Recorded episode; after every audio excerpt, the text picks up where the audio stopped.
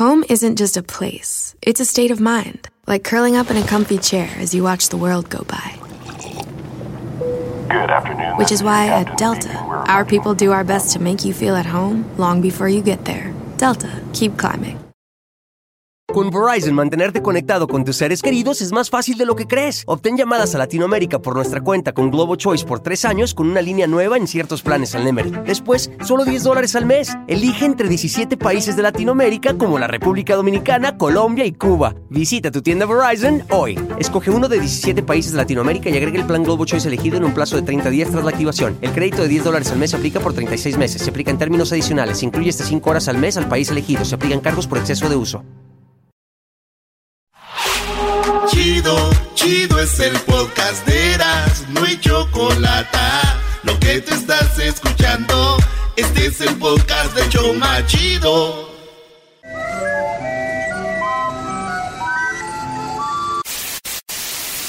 Señoras y señores, aquí están las notas más relevantes del día. Estas son las 10 de ¡Noche, Erasmo.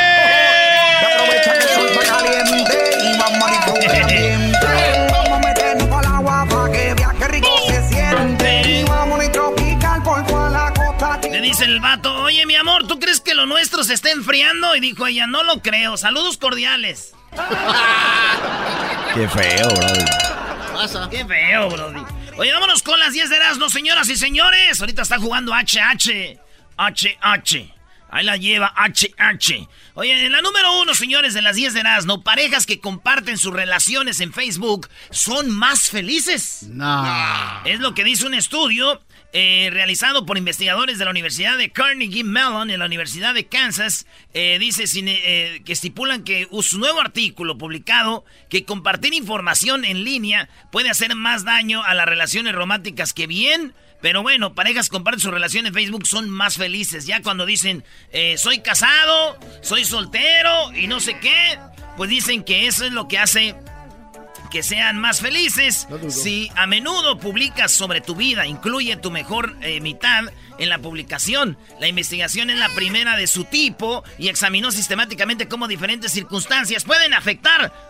Si una pareja percibe la divulgación en línea de ser querido o positiva o negativa, según dicen, es como positiva. Come on, man. Yo la verdad lo dudo, güey. Desde que mi tío agregó a mi tía, se ponen unas peleas. ¿Qué like? ¿Por qué le diste like? Y se madrean, güey. No les crean. No les crean. Yo pienso todo lo contrario. Que cuando alguien presume mucho su relación en redes sociales, algo anda mal. Falso. Algo anda mal. Fake News. En la número dos, señoras y señores, fíjate que yo no comparto las relaciones en Facebook, güey. ¿No? ¿Por qué? Porque no tengo. Ah, Por. Eder Alón. en la número dos, señores, Alemania. Incautan y venden por eBay a un perro de una familia que no pagó impuestos. Entonces la familia no pagó impuestos. Y para recuperar dinero empezaron a vender todo. Y hasta un pug, un perrito. Un pug, güey.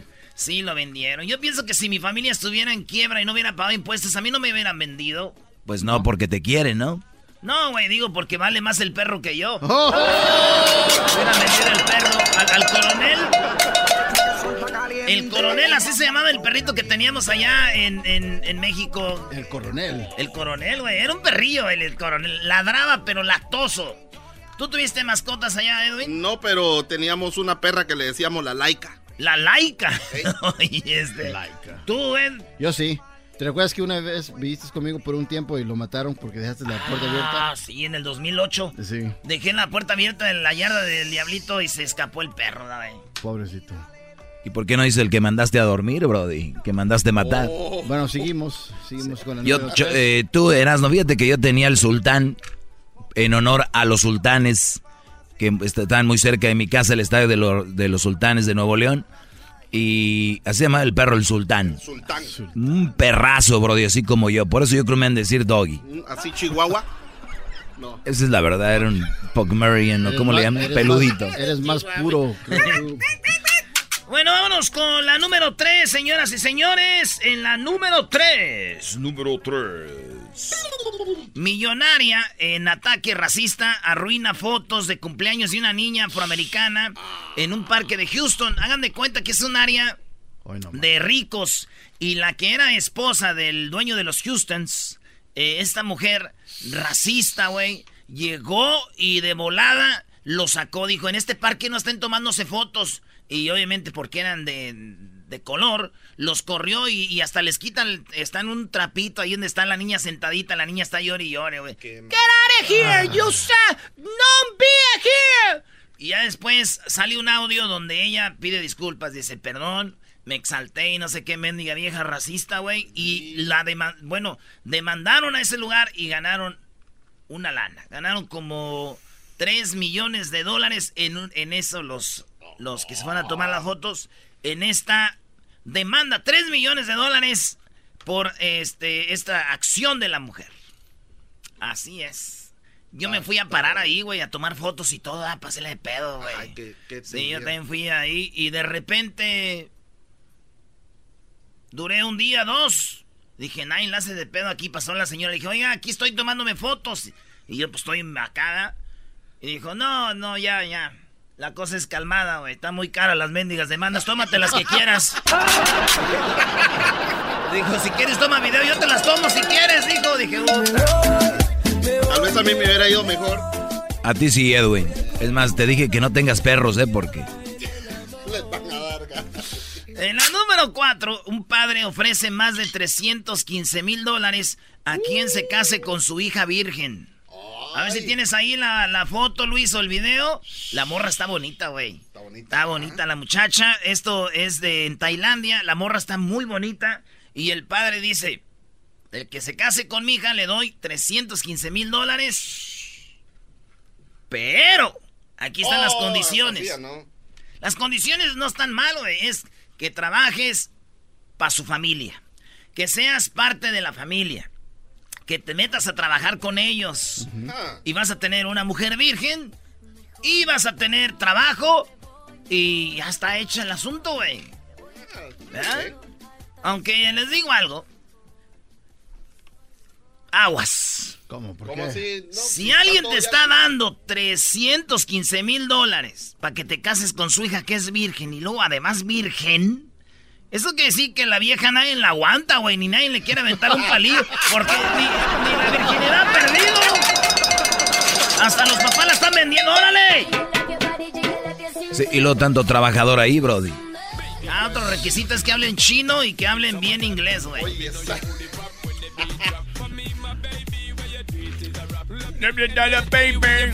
Así cantas tú, Edwin, ¿no? Me le pego a cualquiera. ¿Quién es? Ah, suena como shampoo o el otro que canta igualito sería este. No, sí es shampoo. pero es.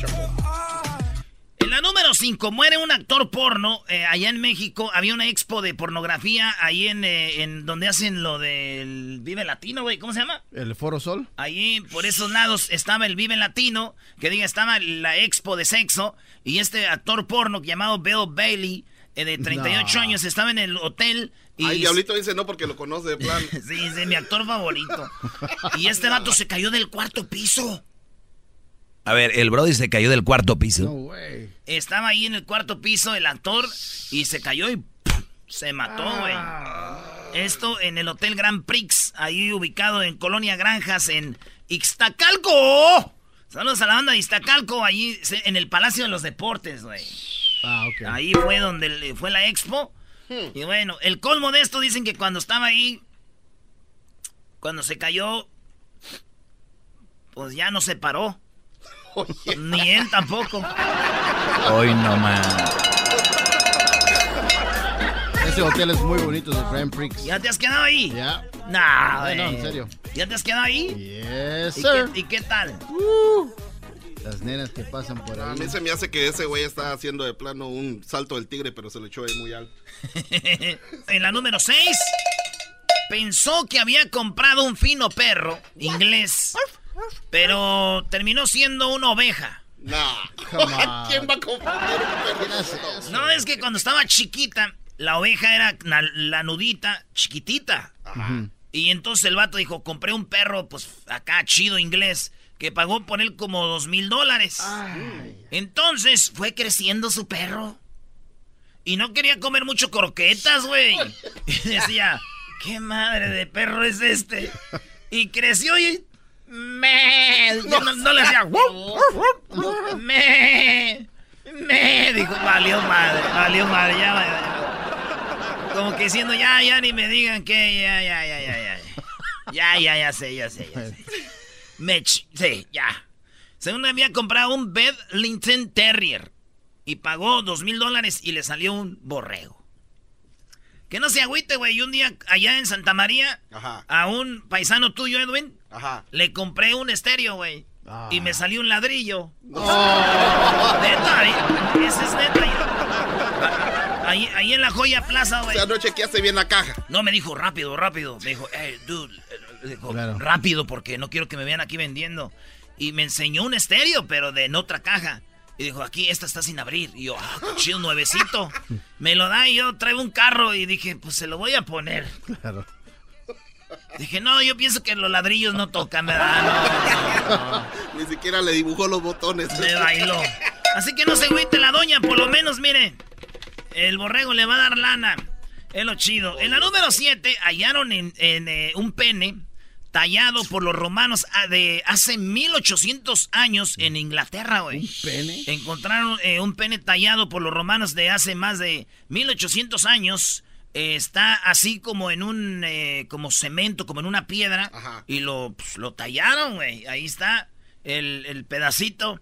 Investigadores de la Comisión de Edificios y Monumentos Históricos de Inglaterra junto a la Universidad de Newcastle anunciaron la semana pasada el descubrimiento de cuatro nuevas inscripciones cerca del muro de Adriano.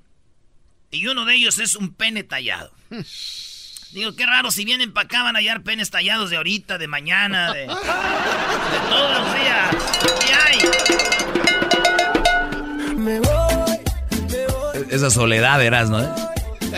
Oye, qué bueno que tiene un ladrillo y no el pene, ¿eh? Que si me vieran, imagínate si vieran el pene tallado en, el, en vez del en vez del ladrillo. Ahora sí que te dieron pura. No. En la número 8, no cabe. Que diga, no le cabrá la tarjeta de crédito. No le cabrá. Pero sí toda su paciencia. Este micro, eh, microbolso de la Semana de la Moda en París sacude a las redes sociales, ¿sí? no le. eh, apenas le cabe la tarjeta de crédito, menos, güey. Imagínense ustedes la tarjeta de crédito, la, tarje- la licencia que traen ahí el ID. De ese tamaño, un poquito más chiquito, es las bolsas que se pusieron de moda, güey. No. Sí, ya ves que las mujeres traen su bolsa y todo. Ahí está la foto, Luis, enseña. Microbolsita, güey. Entonces desfilaban las viejas así y con su bolsita. esa. Como casi llavero, güey. Okay, ladies and gentlemen, give me a hand for uh, there's Stacy Morrow. No, ese es stripper, güey. Oh, sí, sí, parece ser. Stacy Morrow. Pum, pum, pum, pum. La cosa es de que esa es la moda ahorita, esas microbolsitas, güey. Y yo digo que esas bolsitas las van a usar las mujeres para vengarse de los hombres, güey. ¿Por qué? ¿Cómo así? Para cuando digan, mira, ah, se lo corté y aquí lo traigo.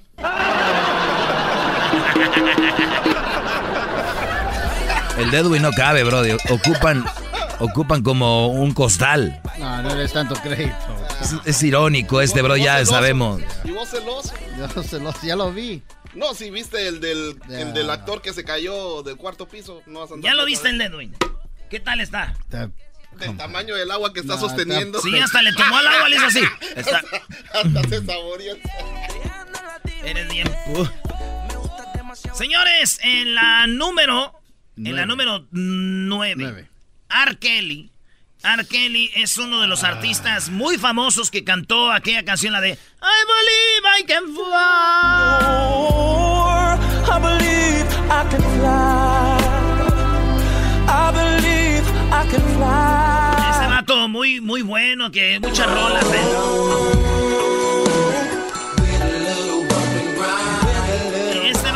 Kelly, hicieron una serie donde sacaban que él había abusado de mujeres, que las manipulaba y todo. Y luego volvió, lo- él se entregó a la policía, salió con una fianza de como, ¿cuánto? Como 100 mil dólares, no sé cuánto, un millón de dólares, no sé. Y salió y lo entrevistaron.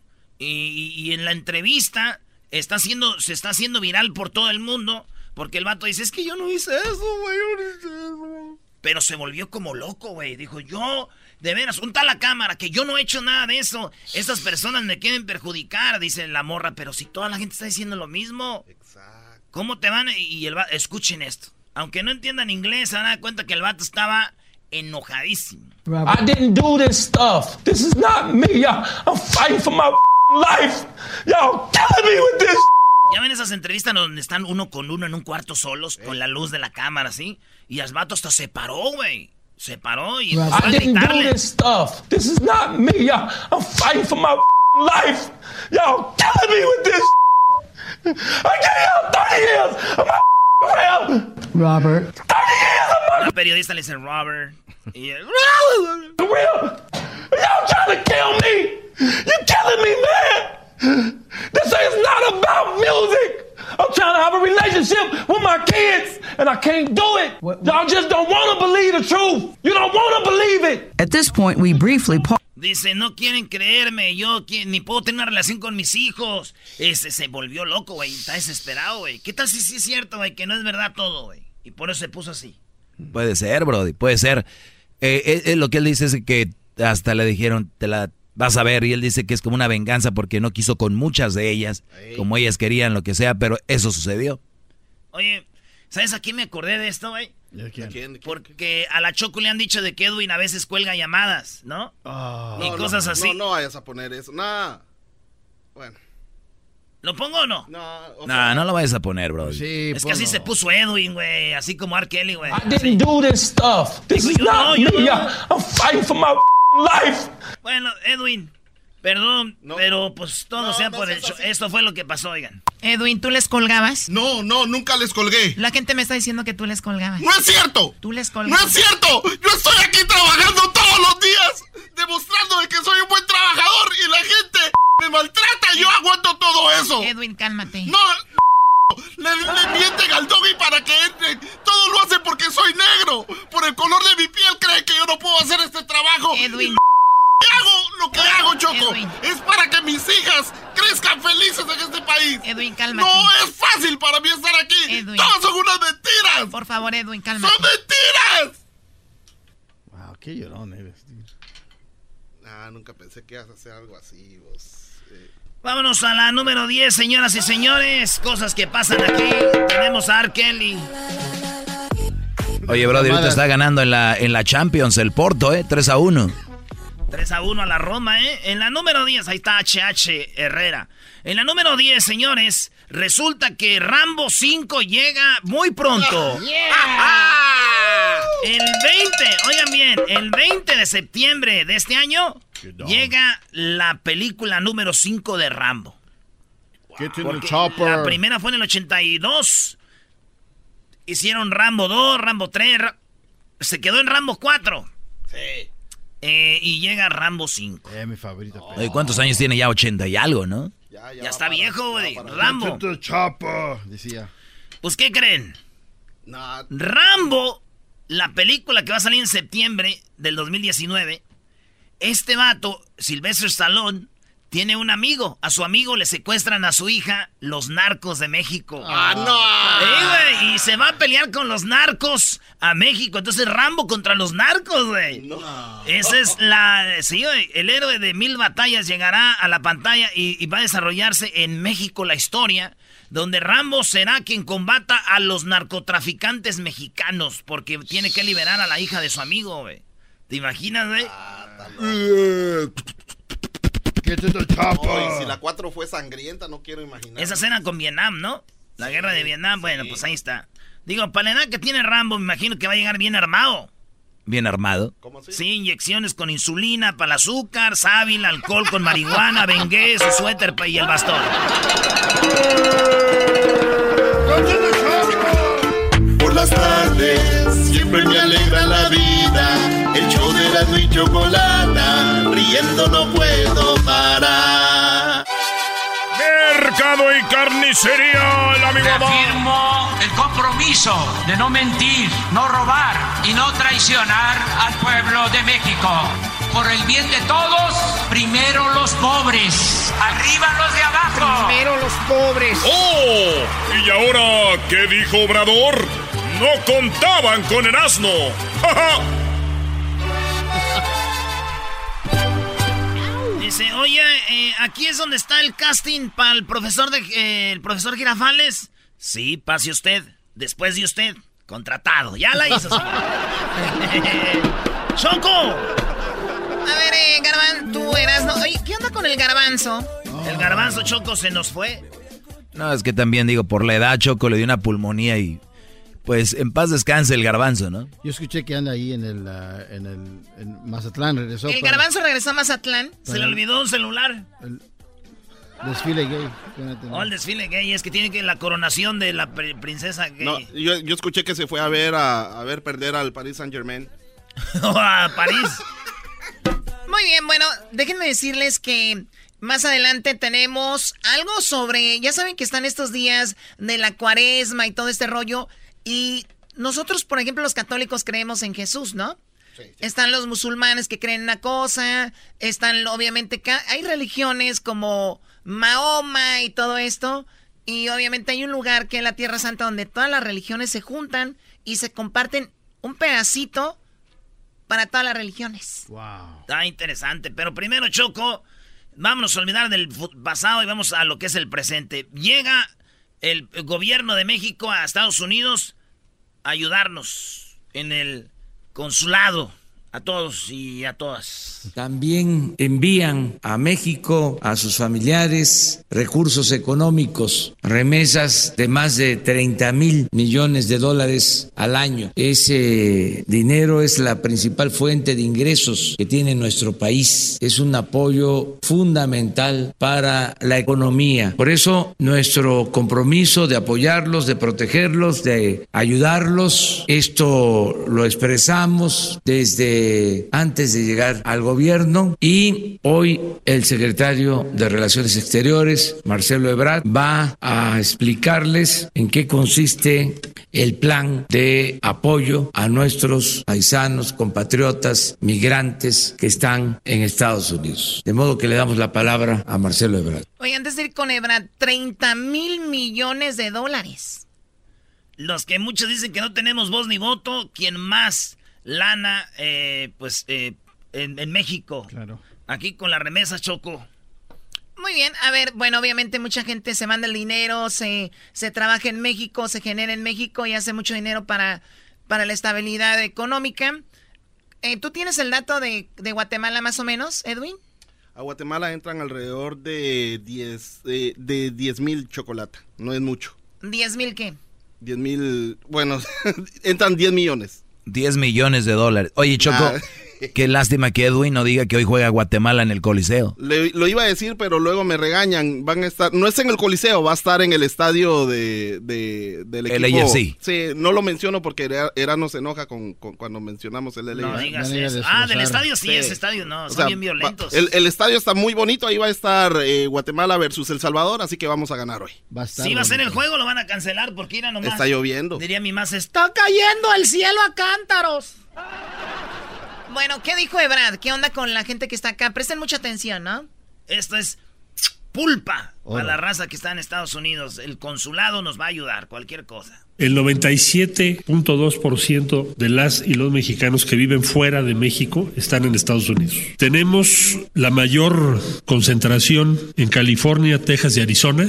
California son 4 millones, en Texas 2 millones y medio, en, en Arizona medio millón, pues Los Ángeles medio millón, Chicago 229 mil, Houston 257 mil. Estamos hablando de 11.3 millones de personas que nacieron en México. ¿Cuál es su estatus en los Estados Unidos? Tenemos el 8% de estas personas tienen visas, el 27% son residentes permanentes ya, tienen doble nacionalidad el 17% y el 48% están en una condición de carencia de documentos, es decir, son los más vulnerables. ¿Oíste, Choco? O sea que en, en California hay 4 millones de mexicanos, en Texas 2 millones y medio, en Arizona medio millón de mexicanos, donde más hay. Y, y, y 8% de todos los mexicanos que están aquí tienen la visa.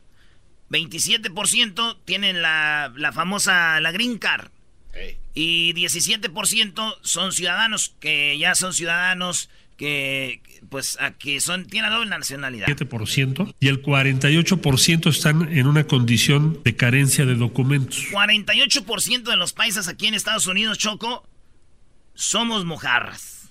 48% y son los que más ayuda ocupan. Es decir, son los más vulnerables, los que tenemos que apoyar más. Como ustedes saben, el financiamiento de los consulados en buena medida se da a través de las aportaciones de la comunidad. Es decir, lo que nos pide el presidente es que entendamos en primer lugar que quienes nos están respaldando financieramente, los contribuyentes que sostienen todo el sistema consular, son las comunidades mexicanas en los Estados Unidos. Y tienen todo el derecho entonces de exigirnos resultados y de tener voz y voto en lo que se hace. No solo porque son mexicanos, que ya es mucho, sino porque ellos son los que nos mantienen. Los consulados, los consulados móviles y toda la red que tenemos en Estados Unidos. Entonces, vamos a una nueva visión centrada en los derechos del migrante. Nos decía el señor presidente, tenemos que ser los defensores más eficaces de los migrantes en Estados Unidos. Ese es el objetivo al que queremos llegar. La integridad de las personas, sus derechos. ¿Cuáles son las 10 acciones principales que vamos a seguir para ello? Vamos a ampliar la red de abogados y la red de nuestros abogados con las organizaciones especializadas en la defensa de los derechos de los migrantes mexicanos, que son muchas, pero tenemos que hacer más por los números que ya les expliqué ahora. Tenemos que hacer una promoción muy activa de la identidad cultural mexicana en nuestras comunidades. Hoy en día en Estados Unidos hay, hay ciudades donde es un problema incluso si te oyen hablar español. Y eso está provocando que las personas digan, pues no, no hablemos español, para empezar la lengua. Y entonces, ¿qué necesitamos?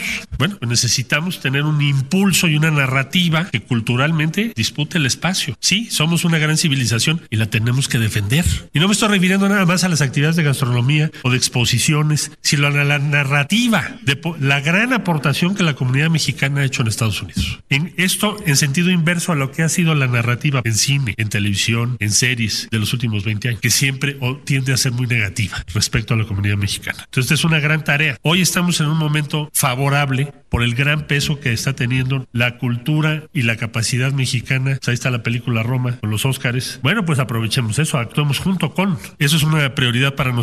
O sea, Choco, primero abogados, mucha raza que no tenemos papeles de repente, ¿qué hacemos? Eh, no decimos, nos callamos porque no, ¿qué tal si nos deportan o algo? ¿Qué vamos a hacer ahora? Vamos al consulado. Van a tener abogados que digan cuál es tu caso. Pa, pa, pa. Derechos humanos te ayudan. Eh, lo de que dice el de Roma, la película, vayan ustedes nomás a ver Billy Hills o en el downtown, los restaurantes más chidos ahorita en Los Ángeles que son de moda, ¿qué son? Eh, fusiones, comida mexicana con como el mercadí, el mercado, Ishta y todos estos, ¿no? El tempo. Ah, bueno. Entonces dice él, eh, estas cosas hay que presumirlas más, que, que, a los mexicanos nos vean como los jodidos, los mensos, que nos vean, hey, tenemos cultura, arte, eh, comida, somos chidos, vayan a la Placita Olvera. ¿Cuántos mexicanos ya ahorita este, tienen sufrida Carlos ahí un cuadro de, decoración, todas esas cosas, el arte? de México, decir, soy de México. Coco, güey, por ejemplo. Exacto. Coco, esas cosas que, que, que eso estaba olvidado, güey. Quieren apantallar todo lo que están haciendo, ah, por decir, successful aquí en Estados Unidos. Claro, que digan, no somos los que nomás puro desmadre, o sea, vean. Ok, ¿qué más? Quiere el presidente, y nos lo pidió así, que ampliáramos los programas de educación, salud y deporte. Educación de manera muy importante, porque el promedio de escolaridad de las y los hijos de los migrantes mexicanos en Estados Unidos en algunas de las ciudades es menor al de otras comunidades. Entonces tenemos que involucrarnos muchísimo más en eso. Y lo vamos a hacer. Nuevos mecanismos financieros para la participación de la comunidad migrante en los grandes proyectos de desarrollo del gobierno de México. Solo decir, el principal inversionista extranjero en México es nuestra comunidad en Estados Unidos. Son más de 30 mil millones de dólares. No hay nadie, ninguna empresa, ni fondo de pensiones, ni ninguna otra fuente que tenga esa importancia por sí sola. Los cónsules van, van a encabezar ahora un despliegue de consulados móviles integrales. Este Choco, eh, lo primero que dijo, obviamente, es de muchos morros se salen de la escuela antes de high school o entonces el gobierno de México va a tener programas para impulsar a los morros que vayan a la, que acaben la escuela, high school, vayan al colegio, los hijos de los mexicanos que no se salgan de la escuela. Y luego lo que dice aquí, el deporte y todo eso. Y, pues lo que ya eh, comenta aquí. Y enfocado. De, los consulados que ya va a haber en todos lados móviles. Por ejemplo, van a estar que, como decía yo, que en Salinas, Santa María, que acá en Coachella, en Indio, en, en, en, en Las Vegas, donde en los pueblos o ciudades más pequeñas donde no había un consulado, va a haber móviles. Estamos en las comunidades más vulner- vulnerables y en nuevos sitios. Si les vamos a ayudar para que el consulado móvil sea mucho más amplio en Estados Unidos. Necesitamos empoderar a la comunidad mexicana y México norteamericana mediante el reconocimiento y promoción de sus contribuciones que son muy significativas. Pronto daremos a conocer por instrucciones del señor presidente, se establecerá el mecanismo para reconocer anualmente a las y los mexicanos más destacados en el exterior, especialmente en Estados Unidos, y ese reconocimiento será encabezado por el presidente de la República. Desarrollo de una cultura de consulta periódica a la comunidad para escuchar y conocer sus necesidades y opiniones. Vamos a empezar foros en todos los consulados próxima semana para preguntarle a la comunidad México norteamericana su opinión sobre el Plan Nacional de Desarrollo de México, porque el hecho de que estén en Estados Unidos no les quita su condición de mexicanas y mexicanos y tenemos que escucharlos, no solo sobre sus problemas, que eso es muy importante, sino también sobre nuestro país y su futuro. Y va a ser la primera vez que se haga una consulta y la vamos a publicar con los resultados que tengamos. Esto se inicia la semana que entra, igual que como está establecido en la ley, se va a hacer en todo, en todo el país.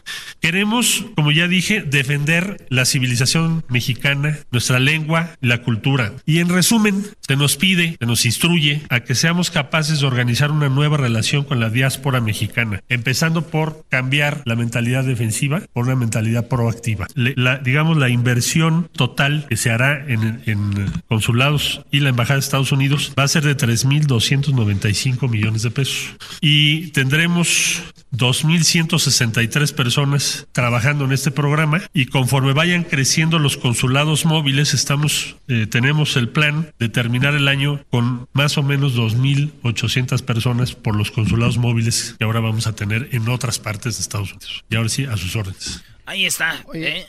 Oye, Erasmo, no quiero ser la, la nube negra o aguas fiestas. Ya pero- eres, ya pero- eres. Pero todo esto tiene que ser aprobado primero por el, el presidente Trump, ¿no? No, Para dejar no tiene nada que ver con Trump. Es que parece que quieren mandar demasiada gente, abogados y... Oh, no, pues tienen que tener por derechos, güey. Yo lo que iba a decir es de que todavía van a hacer No, una pero- consulta popular para eso. Pero no tiene nada que ver Trump con esto, tú, menso. No, ¿cómo no? Nada que ver. Con Trump no le van a quitar, no le van a dar nada, ni le van a molestar.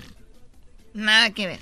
O sea, pueden, o sea, pueden poner... Es mucha información pompocho, Choco. Ignora lo que ibas a decir tú. No, no, de que todavía van a hacer una consulta. Primero, el, el funcionario dice de que sí, media vez el presidente no lo diga, pero luego van a hacer una consulta popular o para ver si lo aprueba la gente o, o ya No, no, está no, la consulta que van a hacer es que en México están pasando cosas. Ok. Y nunca le consultan a los mexicanos que estamos aquí que cómo vemos el asunto. Entonces van a hacer una consulta y decir, oye, ¿cómo ves tú allá? A los que viven acá. Y hay mucha gente que nos critica de México. Dicen, esos güeyes que allá ni, ni, ni tienen ni voz ni voto. Espérense, son los que más dinero meten al país. Así y por eso ellos poder. dijeron, a ver, ¿ustedes cómo ven? Y vamos a, van a publicar lo que ¿Le estamos entramos diciendo o no le mexicanos. entramos? Y que la gente decía. Oye, de hecho ya los mexicanos podemos votar desde acá. Ya desde hace rato. Y mucha gente no ejerce ese poder. Los guatemaltecos vamos a empezar en este año, Chocolata. ¿Apenas por primera vez? Eh, por primera vez, solo vamos a poder votar por presidente. Eh, las elecciones van a ser en julio y en noviembre la segunda Pues vuelta. está muy bien, la mayoría de aquí tienen familia allá y es muy interesante. Y ahora con los cambios que están aquí, de repente nos mandan a todos a la fregada para allá, hasta siendo ciudadanos, ¿no? Eso sí, Choco. Que aunque te manden a ti, yo pienso que... No, que diga que manden al diablo. ¡Nice! Eh, se la, la pidió. Chido pa' escuchar. Este es el podcast que a mí me hace carcajear. Era mi chocolata. Llegó la hora de carcajear, llegó la hora para reír, llegó la hora para divertir. Las parodias del Erasmo están aquí. Y aquí voy. Señores, llamen, ahorita vamos a ir al reto telefónico. Primero, los super amigos. Señoras y señores, ya están aquí para el hecho más chido de las tardes. Ellos son los super amigos. Don Toño y Don Chente.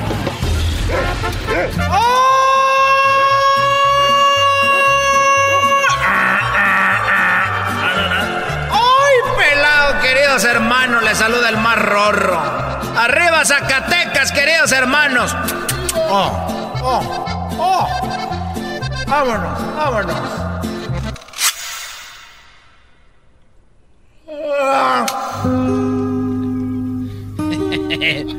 Tú le haces mejor que el garbanzo, Edwin. Ya, ya me está gustando.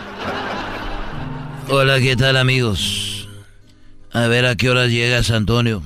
¿Qué pasó, querido hermano? Mira, ahorita estaba en la cantina y vimos un muchacho que el otro día estaba tomando con nosotros.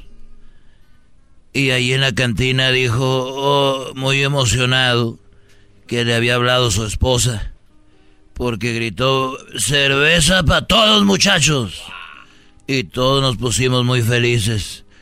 Dijo, quiero brindar con ustedes y regalarles una cerveza y un shot de tequila y un shot de mezcal. Oh, nice. Nos había dicho el otro día. Y todos tomamos y le dijimos, pero ¿por qué muchacho? Dijo, me acaba de hablar mi esposa y me acaba de decir que acaba de nacer mi hijo y pesó 11 kilos. 11 kilos, querido hermano. Era un muchachote, querido hermano. Por eso está emocionado, dijo, 11 kilos pesó mi niño. Y todos muy emocionados, salud. Y yo también le compré un trago. Una, una muchacha ahí se desmayó del, de la emoción, todos brindamos. Eso fue el otro día. Y hoy lo volvimos a ver. Y hasta lo vimos y hicimos apuestas. Oye, pues este muchacho pesó 11 kilos. ¿Cuánto irá a pesar en un mes? Pues hoy hace un mes que había nacido ese niño y regresó el señor a la cantina. ¿Y qué pasó, querido hermano? Le dijimos, oye, bienvenido. ¿Cómo está tu niño? ¿Ya cuánto pesa? Y nos dijo, pesa 8 kilos. ¿Pero cómo, querido hermano? ¿Que no pesaba 11 kilos? Es lo que todos dijimos, oye, pero si pesaba 11 y, y te vemos muy contento, ¿por qué ahora pesa 8? Y dijo muy contento, dijo, oh, pesa 8 porque pues le acaban de hacer la circuncisión. ¡Ay, no, ¡Ay! Era tripiel desgraciado.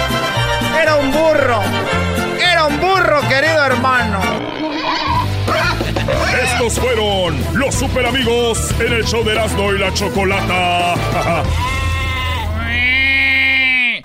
Chido pa' escuchar.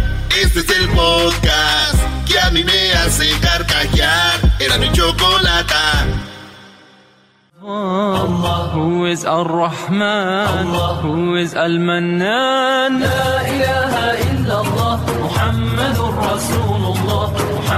is messenger. Bueno, eh, estamos ya en estos días, estamos, ayer hablamos con el Padre José de Jesús, eh, hoy tenemos algo más sobre lo que viene siendo la historia, la raíz de nuestra, se puede decir nuestra religión o dónde se centran y vamos a Jerusalén. Tiene una historia increíble esta ciudad. Lamentablemente tenemos muy poquito tiempo, pero sé que Héctor Zagalo puede resumir en poco tiempo lo que ha vivido esta ciudad. Y es que los judíos, musulmanes y cristianos están todos eh, pues centrados en esta ciudad que es Jerusalén. Muy buenas tardes, eh, señor Zagal. ¿Cómo está? Hola, ¿qué tal? ¿Cómo están? Me tenía muy olvidado. ¡Qué, tal, milagro! Pues sí, bueno. ¿verdad? Oye, pues sí, fíjate que Jerusalén es, como tú bien decías, Choco, es una ciudad santa para las tres grandes religiones que son el Islam, el judaísmo y el cristianismo. Y es que para los judíos Jerusalén es la ciudad santa, entre otros motivos porque ahí estuvo el templo, eh, el templo de Salomón, y después el templo que fue construido por el rey Herodes, del cual solo quedó porque los romanos lo destruyeron en el año 70, eh, en el año 70 después de Cristo, solo queda un muro que se conoce como el muro de los lamentos.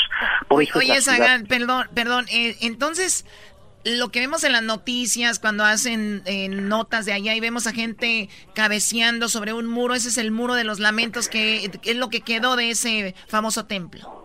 Exactamente, es lo único que queda del templo, del antiguo templo de Jerusalén y se llama de los lamentos, lo, lo, porque justo lo dejaron los romanos en el 70, en el año 70, después de tomar la ciudad de Jerusalén, destruyeron todo y dejaron solo ese muro para eh, mostrarle a los judíos que habían sido derrotados y que se lamentaran de haber perdido su templo. Es en efecto el lugar más santo para los judíos. O sea, ese es para, Después- para los judíos, ¿no? O sea, los judíos, eh, ¿y, ¿y qué onda con los musulmanes? Fíjate que también Jerusalén es una ciudad santa para los musulmanes, porque si ustedes han visto por ahí esas fotos, se llama, hay una foto de un domo o cúpula de la roca. No es una mezquita, pero es, es una, es una cúpula hermosísima, toda dorada, y abajo de ella está una piedra, según la cual dicen algunos, Mahoma, que es el profeta de Alá, Alá es Dios y Mahoma su profeta, eh, Mahoma no murió, dicen los musulmanes, sino que el arcángel Gabriel se lo, se lo llevó al cielo y desde esa roca eh, ascendió, ayudado por el arcángel Gabriel, al cielo. Por eso, musulmán, eh, para los musulmanes, Jerusalén es también una ciudad santa. O sea que los, Y- los musulmanes no leen la Biblia, ellos leen el Corán, ¿no? Que no es del ¿O me todo exacto eso. En parte, a ver, el libro santo para los musulmanes es el Corán, pero también para los musulmanes son escrituras de Dios, palabra de Dios, el Antiguo Testamento, el Génesis. Entonces, por eso eh, tienen las tres grandes religiones como padre común a Abraham.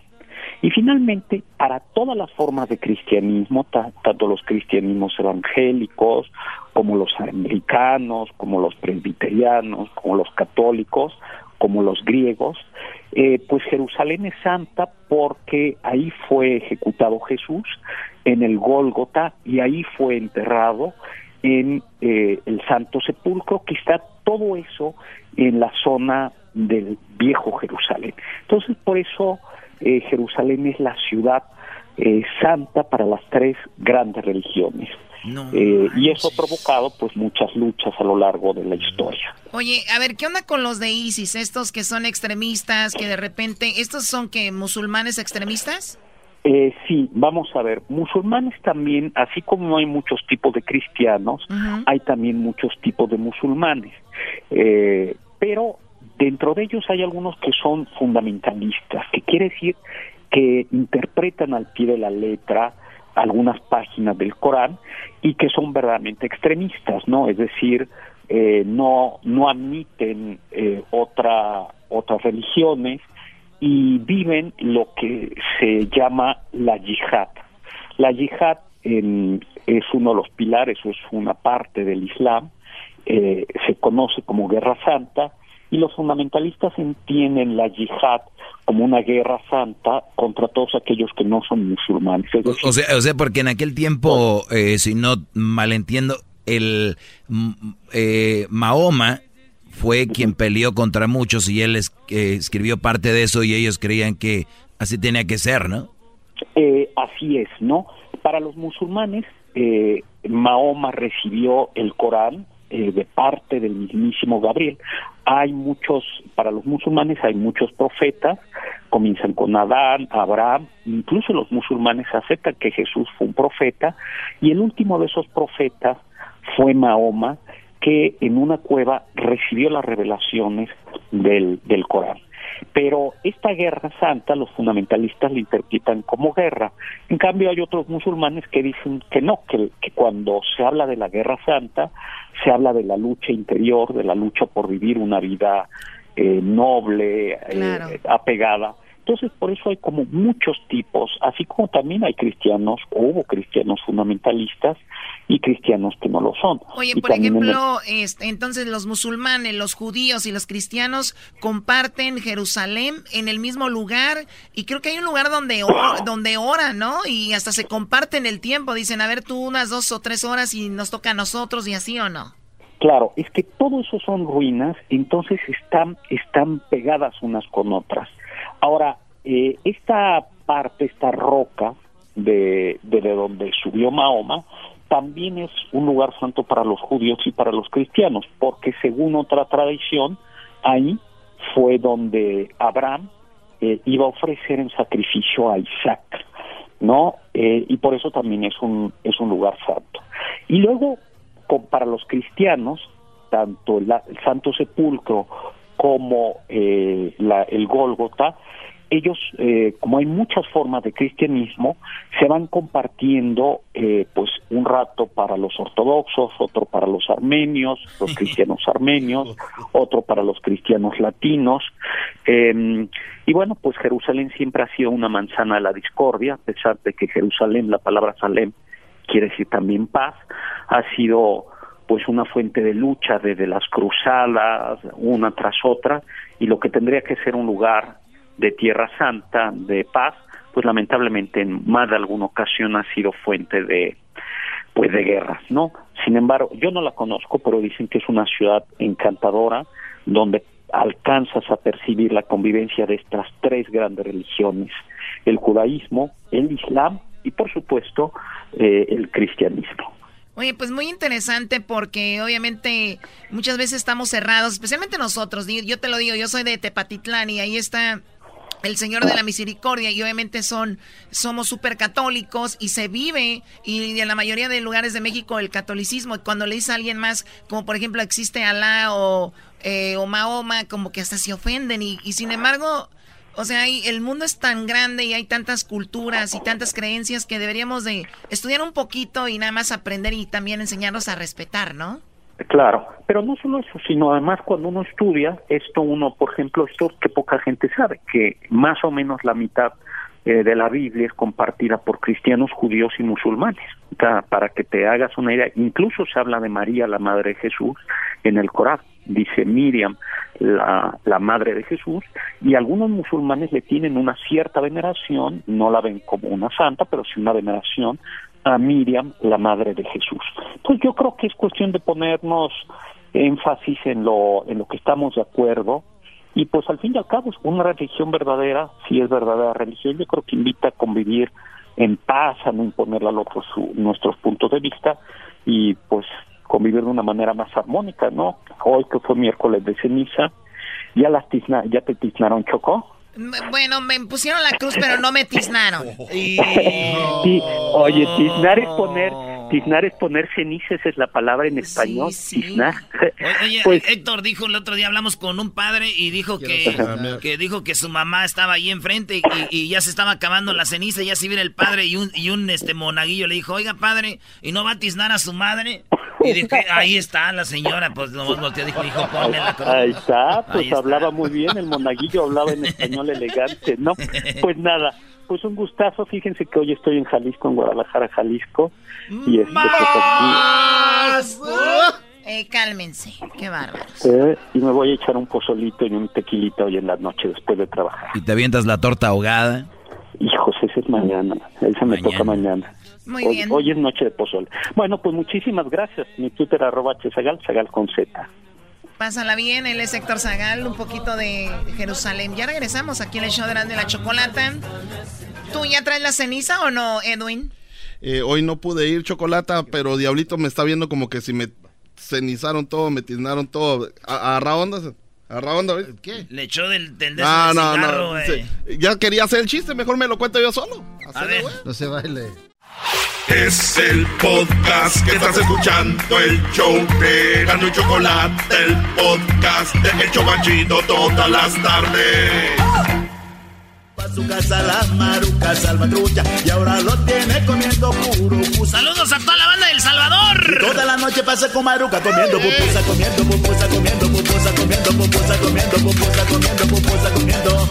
Y toda la noche pasa con maruca comiendo pupusa, comiendo pupusa, comiendo pupusa, comiendo pupusa. Vámonos con la parodia. Saludos a toda la banda de Guatemala y del Salvador.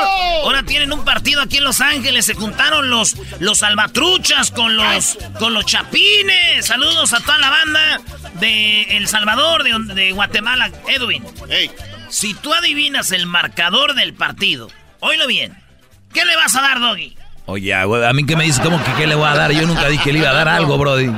¿Qué le va a dar mi Doggy? Bueno, si adivinas el marcador, Brody. Mira, Te voy a regalar una camisa de Guatemala de la selección. Ok. La de pescadito. Si gana Guatemala. Pero si adivinas el marcador, te voy a dar dos camisas. Una para ti y otra para tu mujer. Porque ella te viste de patriota, pero tú nunca la has vestido de guatemalteca. Hazlo ahora, hueco. Tranquilo, ok, el marcador para hoy en la noche, porque llueva, relampaguee, caigan truenos y sapos. Guatemala 2, El Salvador 1. A 2 a 1 va a ganar Guatemala.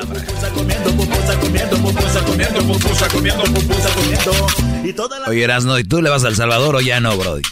Erasno tuvo un amorillo con una salvadoreña, bro. Muy bonita, ¿eh? Muy bonita, muy chula.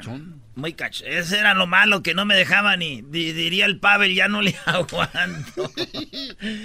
eh, ya está. Oye, ¿y la parodia, Brody? Oye, eh, como el garbanzo ya no va a trabajar con nosotros, Edwin se quiere ganar su puesto. Y yo me gustaría, Doggy, que cantes con él la de Necesito una flor. No, no, no, no, no. No, no, no. me- Entrémosle, maestro. Entrémosle, maestro. ¿Ves? La canción es la de... Sobre todo, eh, eh, solo. Pero tú la vas a ser de mujer, Brody. No, no, sí. A mí me sale. Tú vas a ser el garbanzo. ¿Tienes comida en tu mesa? No. Sí. Si has vivido en un mundo. Órale, güey, dale. Ponme la pista, dale, dale. Pon la pista tú, enmascarado, dale, Brody.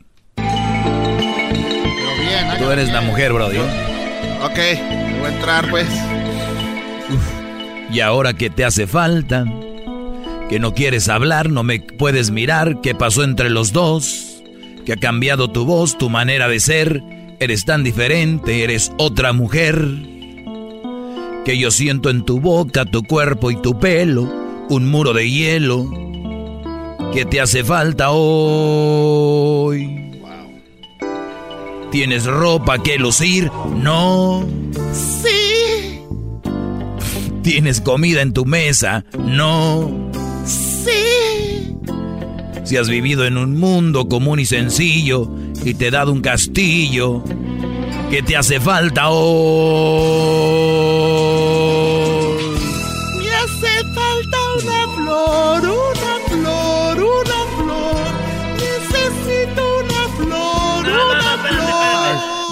Meterle más mujer, güey. Ah, ok, más mujer. Ay, entonces, ¿cómo me oye ahí? ¿Como ella? Como, te oyes como Edwin normal. Ah. Ah, Me hace falta. Eh, ándale, ándale así, dale. Dale, güey. ok, yo, ¿no? Hoy. Me hace falta una flor, una flor, una flor.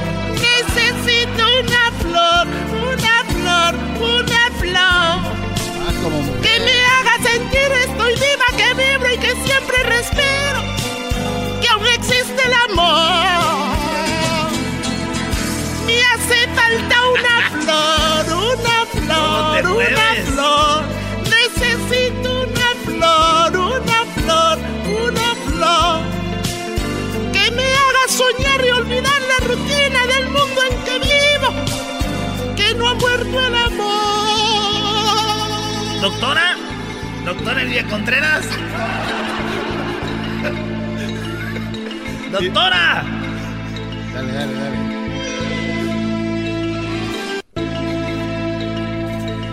¿Y ahora qué te falta? Fue tan grande mi error que no tengo perdón que te puedo ofrecer, que deseas tener. Quieres que te compre dos alas, el viento, tal vez un avión. Yo te dejo tranquila y vivo encerrado en esa oficina que te hace falta hoy. ¿Pasaste hambre o frío? Di. He sido fiel contigo, di. Ah, era infiel.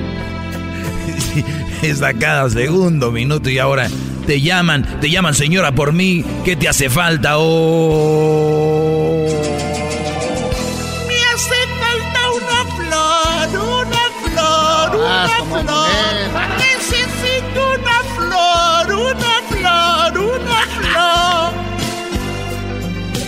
y viva que vibro, que amo, respiro y que existe el amor. Y que existe el amor. ¡Ya la cámara! Me hace falta una flor, una flor, una flor. Necesito una flor, una flor, una flor. Que me haga soñar y olvidar la rutina del mundo en que vivo. Que no ha muerto el amor.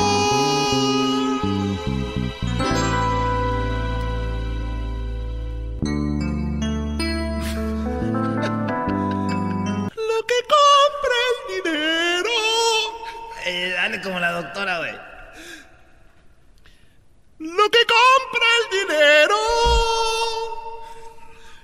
no sale mio, miele fortuno. Wow. Augusto Erasno, ahí te estás curando la güey, ¿no? Ay, ay, ay, muy hombrecitos, nomás les ponen musiquita y se doblan. Aquí hijos puras fantasías, man. No, no. Regresamos, señores, en el show más chido de las tardes, serán de la chocolata. Porque regresando, tenemos Radio Rancho. Ay, ay, ay. Estás escuchando Radio Rancho. Hoy presentamos. Me acusaron de algo que no hice y me tratan como si sí lo hice. Ey. Radio Rancho es para mí.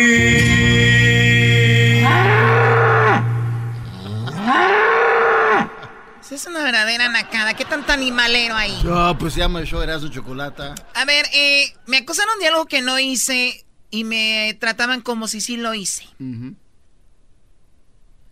Esto lo hablamos porque dice R. Kelly, este cantante y compositor y productor eh, americano, afroamericano, muy, muy, muy bueno en lo que hace, pues explotó en una entrevista como diciendo, estoy cansado de que me acusen de algo que no hice, de verdad yo no lo hice, no lo hice, ni siquiera ahora puedo compartir con mis hijos. Eh, me han acusado mujeres que me, me habían dicho que no iban a descansar hasta destruir mi carrera. O sea, este, esto ya viene con una idea, dice, por personas que en su momento no les hice caso, ahora me acusan de esto. Y explotó la entrevista. Escuchemos un poco. Ahorita vamos a hablar con el público que nos está escuchando. ¿Ustedes de verdad algún día los acusaron de algo? ¿No creían nadie en ustedes, ni, sus, ni su familia? Y ustedes, no, es que yo no lo hice. Y no les importó. Bueno, aquí está parte de lo que él dice, que él no hizo nada de lo que dicen sobre que él acosaba, que tuvo sexo con menores, que él este, manipulaba las relaciones y todo esto. And, and correct me if I'm wrong, that you Ahí lo está entrevistando esta mujer, dice, dime si estoy mal con todo esto. never held anybody against their will. ¿Nunca tuviste a alguien en contra de su voluntad? Porque decían que las tenía ahí en su casa y él es cuando explota. Y dice, claro que no. O sea, ¿para qué? Porque ¿qué necesidad de tener yo de tener a alguien contra su voluntad? I don't need to. Why would I? Well, I'm, How stupid would never be for R. Kelly, with all I've been through in my way, way past, to hold somebody, let alone four, five, six, fifty, you said. Why, how stupid would I be to do that? I didn't say you That's were holding. stupid, guys. I didn't. Is this camera on me? Yes, it's on. That's stupid. Use your common sense. Don't forget the blogs. Forget how you feel about me. Hate me if you want to. Love me if you want. But Odienme, ámenme si quieren, pero de verdad, es, muy estúpido creer que es verdad. ¿Cómo voy a tener yo a personas en contra de su voluntad por todo lo que yo he pasado, una de diez, las que sean? O sea, no es, no es verdad, dice. just use your common sense. Usen sentido How del común. stupid would it be for me to, with my crazy past and what I've been through? Oh, right now I just think I need to be a monster and hold girls against their will, chain them up in my basement, and and don't let them eat and don't let them out unless they need some shoes down the street from their uncle. Stop it, y'all! Quit playing. Quit playing. I didn't do this stuff. This is not me. Y'all, I'm fighting for my life. Y'all killing me with this. I gave y'all 30 years career. Robert. 30 years of my career. Y'all trying to kill me. You're killing me, man. This is not about music. I'm trying to have a relationship with my kids, and I can't do it. Y'all just don't want to believe the truth.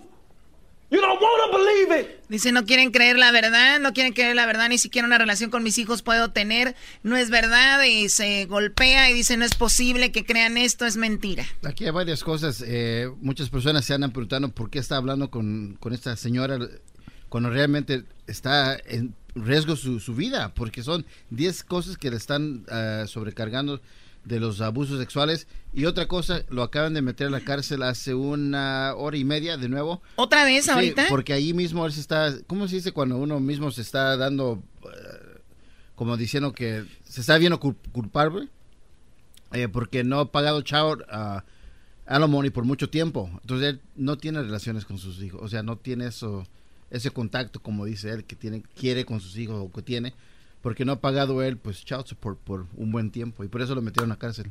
Pero estaba, eh, a ver, lo echaron, tuvo corte, salió, después del documental lo vuelven a, él se entrega y, y paga una fianza, fianza. sale y otra vez lo volvieron a meter. Pero eso es porque no ha pagado el child support. No, hombre, bro. Yo la verdad no sé qué onda con este rollo, pero efectivamente el otro día no le dieron a un señor cuántos millones porque lo echaron a la cárcel, que porque según había matado a su mujer y a su hijo, y al final fue mentira y el bro de aquí, ¿no? Aquí cerca, por aquí de Ventura, por aquí, Ah, sí. y recibió millones de dinero porque lo metieron. Entonces, yo creo que yo sí creo, Choco, que hay gente que no ha hecho algo, aunque todo apunta a eso y después se sabe la verdad, ¿no? En algunos casos nunca. Oye, Doggy, pero también, mi- mira, este, este señor está en cámara, sabía de que iba a estar a nivel nacional, cuando debía de haberse portado educado, tranquilo. No, yo no ¿Para hice qué? eso. Para demostrar de que él no había hecho Si tú no crees en lo que él dice, no vas a creer, Hesder, como él se haya portado, bro. No, pero es que mira cómo se está portando. Y se ¿Cómo hubiera portado a- de la otra forma, le creías. No, pero Exacto, entonces lo, no que está importa. ahorita, lo que ahorita estamos viendo es de que sí es violento. Porque muchas de las cosas que están eh, en contra de él es de que imagínate que, que Sí, tenía su, su- gente... su actitud es de que él manipulaba y, y aquí si ves, esa es una manera de manipulación, como diciendo, estoy sufriendo, ayúdenme. Es una manera de emo- eh, manipularte emocionalmente. Gracias, Choco. Vete para otro lado, Doggy, por favor. Vete tú, güey, no, no supiste explicar cállate. cómo explicó la Choco.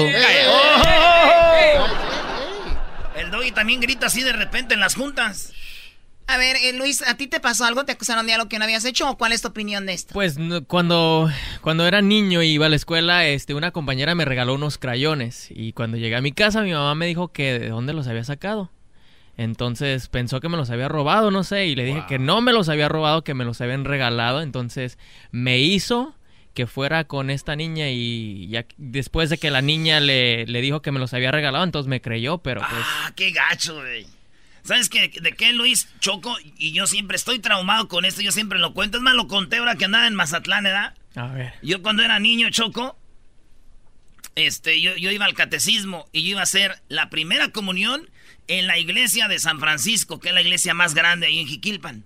Y yo iba al catecismo en el Sagrado Corazón, una iglesia más chiquita, pero muy bonita. Sí. Y entonces la catequista le dijo a mi jefa que yo no sabía unas cosas del catecismo y que no iba yo al catecismo. Por mi jefa, por lo que sea, yo siempre fui choco. Y yo ahorita es- esa, esa catequista donde esté, ojalá y se haya casado y la hayan engañado. No. Ojalá y, y haya, no sé, que le pase algo malo, güey. Güey, es que, que, a ver, un niño, ¿qué te hace un niño, güey? Yo tenía 10 años. Pero ¿por qué le caías tan mal? No, ¿Por qué, no, es ¿Por qué no- lo hizo? Esa es la pregunta. ¿Y, y, y qué iba a hacer mi jefa? Eh, Le creyó, güey. Sí, pues sí. Y, y ¿sabes qué es lo peor? Los que no hacían la, la primera comunión en el ahí, Sí. ah, la hacían como otro día, güey, como los burros, como los que se gradúan, en- no se gradúan en high school aquí, Sí. y se gradúan como un mes después en una donde están los cholillos y todo. Ahí andaba yo, güey, en la bola de todos los malandros. y yo me sabía todo. Bueno, yo no te creo, Erasmo, al menos que nos digas el credo, a ver. Claro. El credo, te están preguntando el credo. El credo, Brody. Vamos, vamos un corte, Erasno. Te salvó la campana. No te sabes el credo. Creo en un solo Señor Jesucristo. Ah, lo está viendo en Google. Ah, ya, ya, ya, vámonos, ya. Ahorita regresamos con llamadas, señores. ¿A usted- a ustedes los acusaron de algo que no era verdad? ¿Usted un día llegó con colores y los regresaron para que los entregara?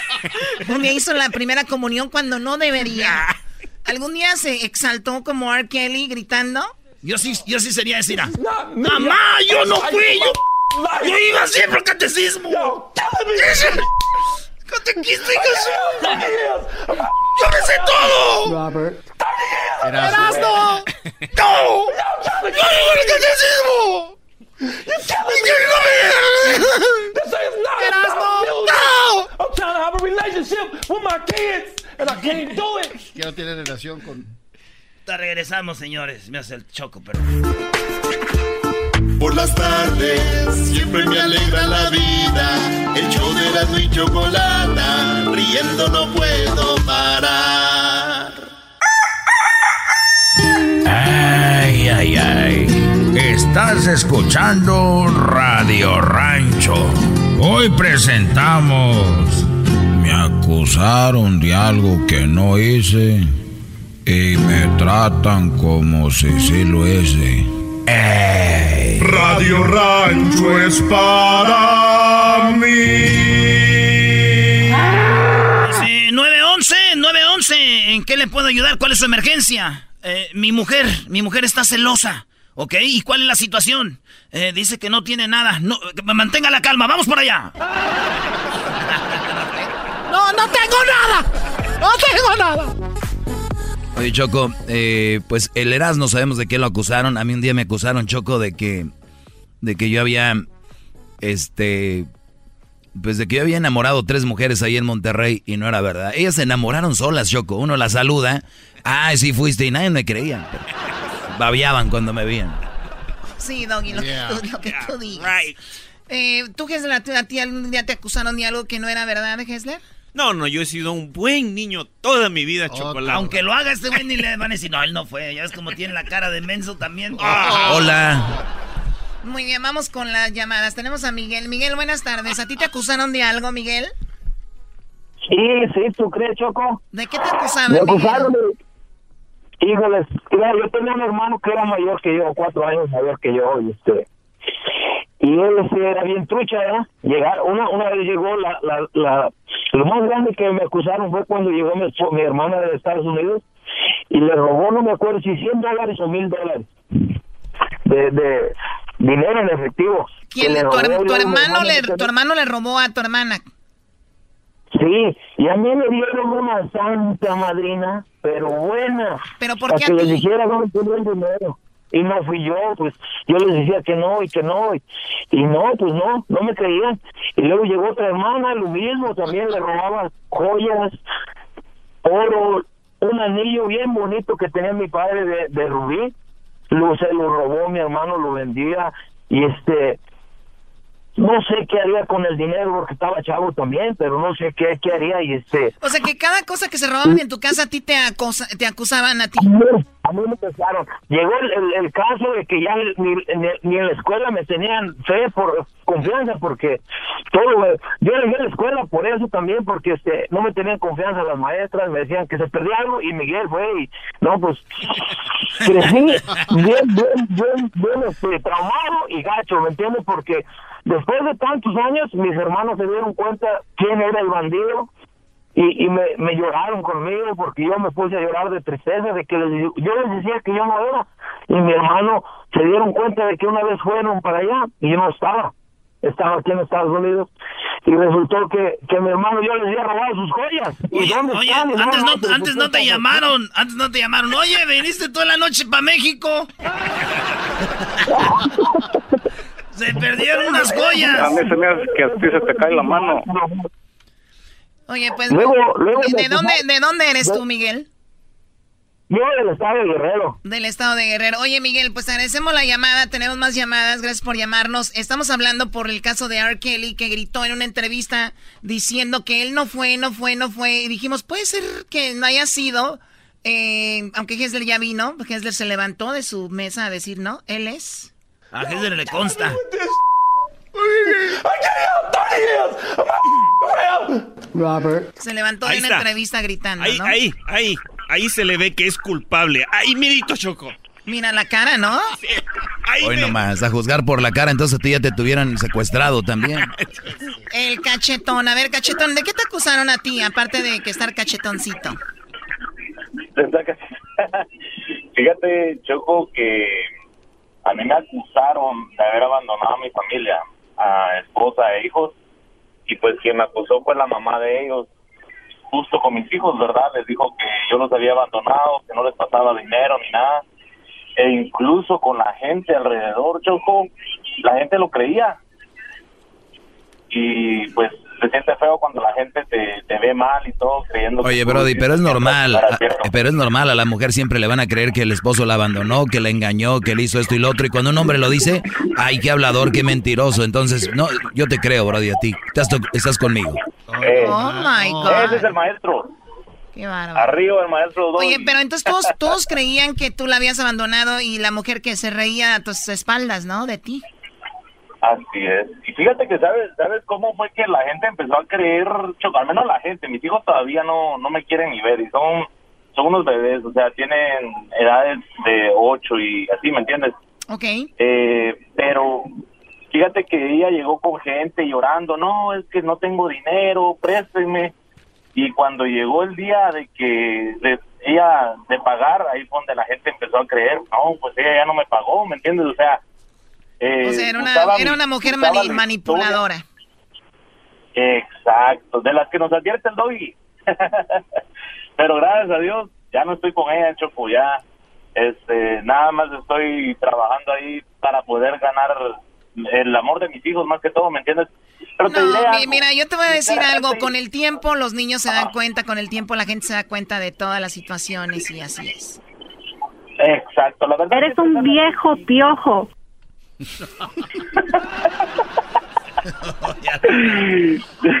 Ya tenemos a la señora, a la, a la mamá de tus hijos, mira. Eres un viejo piojo. No tuviste mamá, tú también. No quieres a tu bueno, mamá. cuídate, cachetes. Vamos con la llamada de Roberto. Roberto, ¿cuál es eh, tu situación? ¿A ti también te acusaron de algo que no? Sí, también a mí. Y hasta el día todavía me acusan. Yo no sé, ni lo conozco, pero yo pienso que sí es culpable. Yo no sé qué sea. Cállate tú. A ver, ¿qué pasó, Roberto? So, lo que pasó es que yo soy de un pueblo en Chihuahua, ¿verdad? Y tengo a familia de menos recursos que, que nosotros. So, donde vivía mi primo, tenían una casa que el baño estaba afuera, como era como un hoyo, y ahí es donde ellos hacían su negocio, ¿verdad? Y un, un fin de semana él se quedó con nosotros en la casa de nosotros, donde nosotros sí tenemos un baño adentro con agua y todo eso, right? So, en la mañana cuando despertaron todos, en las botas de mi primo había popó y me acusaron a mí que yo fui el que hizo eso, pero no era verdad porque él tenía como 18 años, yo tenía como 6 años y esa popó era enorme y yo sabía, yo conozco mi propia casa, el baño estaba enseguida de mi cuarto, ¿cómo yo iba a ir hasta allá a hacerme popó en las botas de él? Y tan grueso, y tan como yo grueso. era más Sí, era, era enorme de adulto, yo soy era un niño, pero hasta este día siempre dicen, oh, el que, el que se hizo popó en las botas y ja, ja, ja, ja, y, y no les puedo ganar, y aunque yo, lo juro que yo no fui, pero yo soy el, el scapegoat, como le llaman, que, que me, me echan a mí la culpa, pero yo no fui. O sea, a ver, eh, esto es muy- usted- ustedes se ríen y como dice él, él cuando les dice, miren, yo no fui y todavía se ríen y nunca les gana porque la risa le empiezan a, a- a- tomar como un arma. Yo, yo de verdad estoy contigo y sé, sé más o menos lo que debes de sentir. ¿Qué le quieres decir a tu familia de que no creen de que tú no te hiciste popo? Pues que, que, que, analicen lo que pasó, porque primero que todo yo era niño, era un adulto, la popó era enorme, que no podía haber sido de un niño, y que no, yo no tenía necesidad porque el baño está enseguida de mí, y porque me hacen bullying, porque se empiezan a reír y reír y reír y no me dejan explicar por qué no hace, it doesn't make sense que yo hubiera hecho eso. Porque tú además estabas acostumbrado a hacer eh, popó y pipí en un baño normal y él no, él, tenía baño af- afuera, entonces ahí tiene más lógica, ¿no? Exacto, exacto, right? El baño estaba como a, a, a ocho pies de, de mi cuarto versus a el de él, en el cuarto donde él estaba, estaba como a otro cuarto enseguida, so, ¿por qué yo iría hasta allá? Y yo no tenía historia de haber hecho eso nunca, y nunca le he tenido, so, ¿por qué esa noche, y por qué en las botas, y por qué tan grande? Choco, aquí lo que pasa es que Muy bien, te agradezco la llamada. ese y día comió ojalá- mucha fibra. Ojalá el día de hoy entiendan que, el- que Roberto no está jugando, ¿ok? Eh, regresamos aquí en el show de la Chocolata. Si a ti te acusaron de algo, yo digo es mantener la calma. Y eventualmente saldrá la verdad porque si es triste que te acusen de algo pues que no que no fue, ¿no? Pues que, que, que, analicen lo que pasó, porque primero que todo yo era niño, era un adulto, la popó era enorme, que no podía haber sido de un niño y que no yo no tenía necesidad porque el baño está enseguida de mí. Este es el podcast que escuchando estás. Eran mi chocolate para carcajear el yo machido en las tardes. El podcast que tú estás escuchando. ¡Bum!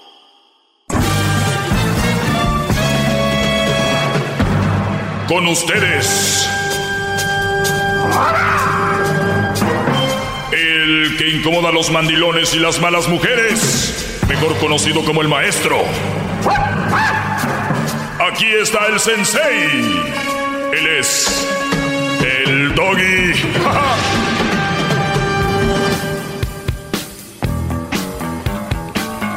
Muy buenas tardes, brodis. ¿Cómo están? Espero que bien. Eh, saludos a toda la gente que me siguen ahí en eh, las redes sociales, como el maestro Doggy. Eh, fíjate, alguien me mandó, alguien me mandó algo en las redes sociales donde obviamente deja en claro cuál es la perspectiva de algunas mujeres, de la mayoría, de, de mujeres que, que creen que para el hombre la vida es más fácil y que la vida es eh, pues más, ¿cómo te diré? Como que, como que se nos dan más fácil las cosas. Y me mandaron un, eh, pues lo que viene siendo un meme donde van a correr, haz de cuenta que van a correr en, ya ves cuando cuentan como eh, Bolt, ¿no? Los velocistas. Y la idea es llegar a una meta todos, pero tres son mujeres, tres son hombres. Y donde va, las líneas donde va a correr el hombre en el track del hombre enfrente no hay nada. Y enfrente de la mujer está la ropa que planchar, está la lavadora, la secadora y todo enfrente de ella. Entonces dicen, los hombres quieren que hagamos lo mismo que las mujeres, o las mujeres quieren que hagamos lo mismo, y miren todo lo que tenemos enfrente. Y ustedes no, pues tienen limpio. Y digo yo, a ver, de verdad, eh, el otro día la doctora Elvia Contreras, que ella es una mujer muy estudiosa y todo el rollo, vino con, una- con, una- con algo de que las mujeres no sé qué, que las mujeres no, no las reprimen y que las... Fíjate, la doctora, con todo respeto, en qué tiempo se estudiaba ella en la universidad, ya hace muchos años, y logró tener un doctorado o una carrera, y, y según antes era más adverso. Y, y me pregunto yo, hay que preguntarle a los doctores que se están recibiendo a ver si para ellos fue fácil. ¿Ustedes de verdad creen que para ellos fue facilito? No. Claro que no, pero obviamente como son menos mujeres que de verdad van hasta el fondo y ven y que ven que es difícil, ahí es donde muchas no han ido y dicen, pues para ellos es más fácil, porque hay más, no, porque el hombre hace más, pero no lo presume tanto. Es- esa es la única diferencia y no no, de verdad, muchachos, gracias. Ustedes sí aplauden, no como el maldito garbanzo. No, maestro, sí se extraña a, Gar- a Garbanzo, ¿eh? ¿Tú lo extrañas? Sí, las borradas y las risas que hay. que sí, Pues, pues- pues llámale, pon risas, risas grabadas del garbanzo y ya, es todo lo que hace. Eh, y bueno, el punto aquí es de que vi esta muchacha que trabaja con nosotros. Oh, eh, hay que traerla. tran- tranquilo, tranquilo, tranquilo, Brody, para tranquilo. explique por qué puso ese, ese meme. Tranquilo, Brody. Eh, saludos a Perlita. Y Perla puso esto. Puso dos cosas. Es que he hablado con ella, ya la estoy poniendo en el on track. Las- La, estoy, la estoy, este... Sí, sí, ¿Sabes quién es Perla o no? No, no la Estuvo ubico. en Las Vegas con nosotros transmitiendo. Oh, sí, sí, sí. Sí, cero grasa. Ah, la reportera. Sí, Brody. Y, y bueno, eh, ella puso algo hoy en su cuenta de Twitter. Puso dos cosas que, que quiero compartir el día de hoy que me gustaron. Y esta es la primera. Dice, escribió en su cuenta de Twitter, no confundamos el empoderamiento de la mujer con el yo no necesito a un hombre para nada. Hasta la mujer más chin, dice, exitosa, segura, quiere sentirse amada. Que no necesite a un hombre que me mantenga no quiere decir que no, que no quiera a uno que me acompañe en el camino. O sea, y muchas mujeres no saben esa pequeña línea entre, ok, yo no necesito un hombre para nada. Y dice ella, a ver, el que yo sea una mujer exitosa, fregona, segura de, de lo que quiero, trabajadora, no quiere decir que no quiera sentirme amada y que no, no quiere decir que necesite a un, a un, un hombre que me abrace, que me bese, que me diga que me quiere, alguien que me acompañe en el camino. El problema, no sé si me estoy yendo perlita, aquí es el problema es de que las mujeres, para muchas, el que tengan dinero, o sea, que sean exitosas, entre comillas, y que sean seguras, para ellas, para, eh, para eso quieren un hombre.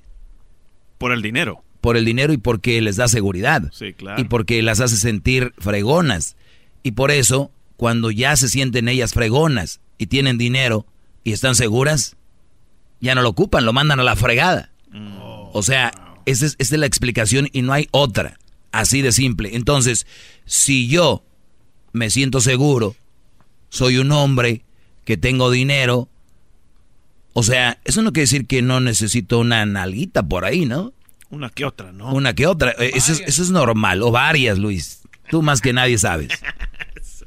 Entonces, tú con dos tienes, ¿no? Y a repartir. Oye, entonces, no confundamos, dice, el, el, el ser- ah, el de el sentirnos las, acá, el todopoder, con yo no necesito un hombre para nada. Y esta nueva generación de mujeres es, eh, son las feminazis, la que ven al hombre como enemigo. Todo el hombre lo ven como enemigo. Entonces, no. O sea, simplemente soy exitosa, fregona, segura de mí misma, pero no quiere, no quiere decir que no me quiero sentir amada. Y si ocupo un hombre, para esto, no para el dinero, para otra cosa.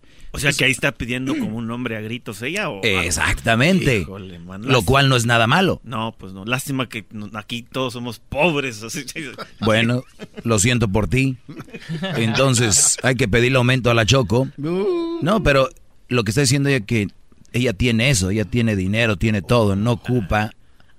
¿Ya entendiste? entonces.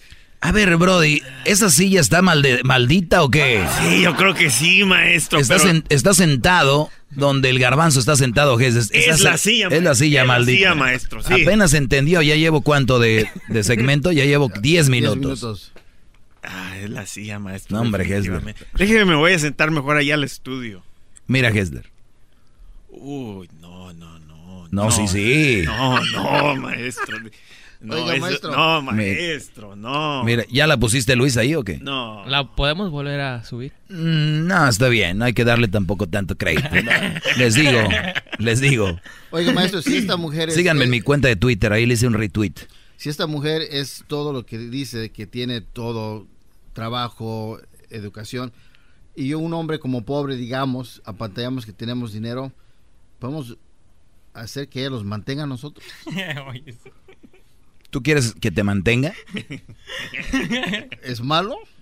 Es malo, es malo vivir de alguien y, y sobre todo es malo buscar una relación para que te mantengan. Pero ¿por qué no jugar el mismo juego que estas mujeres? Pero si ella no lo está jugando contigo. No, pero lo han hecho con otros hombres. Ah, pero, hombres pero contigo, ¿no? Porque tú estás igual que esas mujeres que, pues aquel me hizo sufrir, ahora este güey va a pagar. ¿Por qué? ¿Ahora ya traes este síndrome de, luch- de mamá buchona? ¿Qué traes, Brody? Relájate. El diablito se va a vengar por todos nosotros, Brody. Así viene de Mazatlán. Así viene de Mazatlán medio... No, y está bien Buchón. guapo, supuestamente. El diablito puede tener todas las que quiera, ¿no? No, yo quisiera. ¿Qué es esto? Uy, maestro, no vuelvo a enseñar eso, maestro. No, te voy a enseñar ya la. Nada, ya nada, maestro. Pero bien, eso escribió Perl. Y, y luego vuelve a escribir Perl algo muy interesante más, más arriba. Mm, mm, mm. Esto es lo que escribió hace siete horas. Siete Escribió, dice, nadie me ayude, yo puedo sola con todo. Lo pone en, entre, entre comillas. Nadie me ayude, yo puedo sola con todo, dice ella. Es el síndrome de mamá luchona.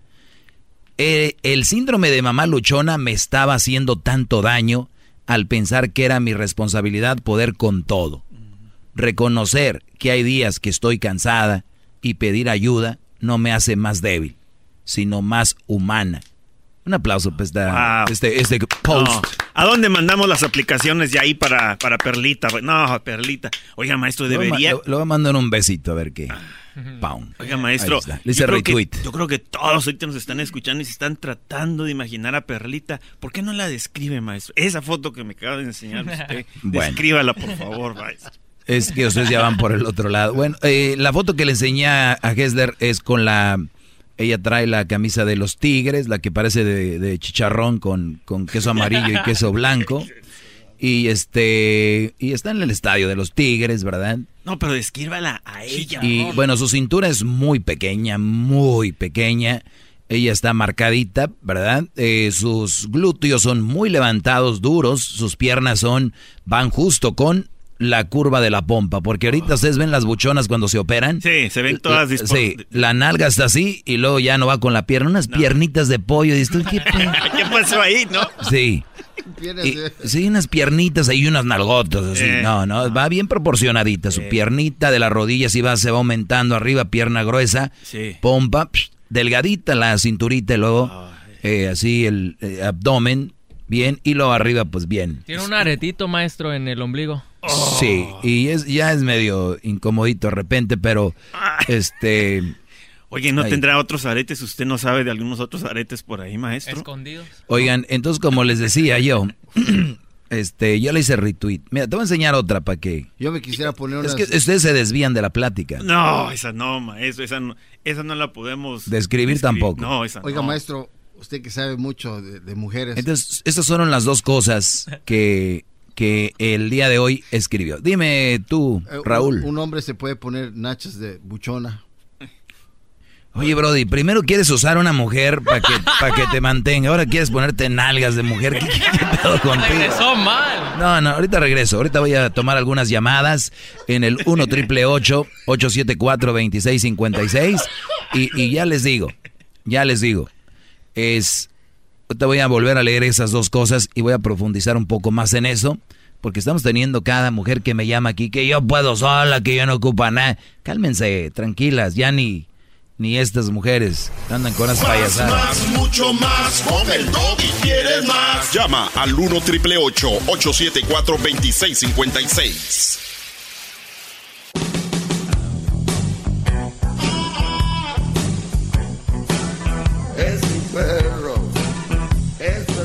Muy vamos a tomar algunas llamadas y de verdad, mujeres, si ustedes son mamás solteras o se creen todopoderosas, no quiere decir que no te- tengan su caldeada por ahí. Ocupen un, hombre que las apapache, las cuide. No pasa nada, son mujeres. No, no, no crean en el fe- feminismo, este loco que anda eh, haciendo un desmadre. Ustedes no crean en eso. Además, ni están capacitadas para tanto. Uh, maestro, no diga eso. No, no lo tomen a mal, no están capacitadas. Una mujer no está capacitada para, para tener esa actitud. Y lo, y lo digo por lo siguiente, mira. Y, y los pongo a hacer una prueba.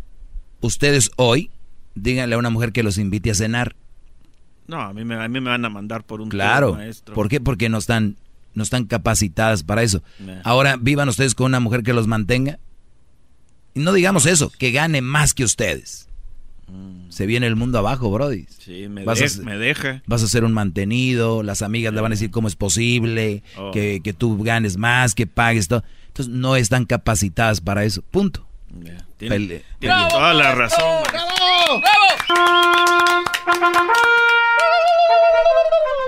Cuando regrese el garbanzo, los voy a dejar a ustedes. Es que el garbanzo tuvo vacaciones. No fue lo que escuché, pero bueno. No sé de qué, pero... Imagina- yo imagino al garbanzo en, en vacaciones ahí en una playa, ¿no? Oiga, señor, ¿qué hace aquí? No, pues de vacaciones, aquí desestresándome. ¡Cállate! De la cara. ¿De qué? Uh, Pepe, buenas tardes, Pepe. Sí, buenas tardes. Adelante, Pepe. Maestro, su sabiduría es tanta que cuando el Mesías dijo que iba a regresar, yo no pensé que fuera a reencarnar en usted.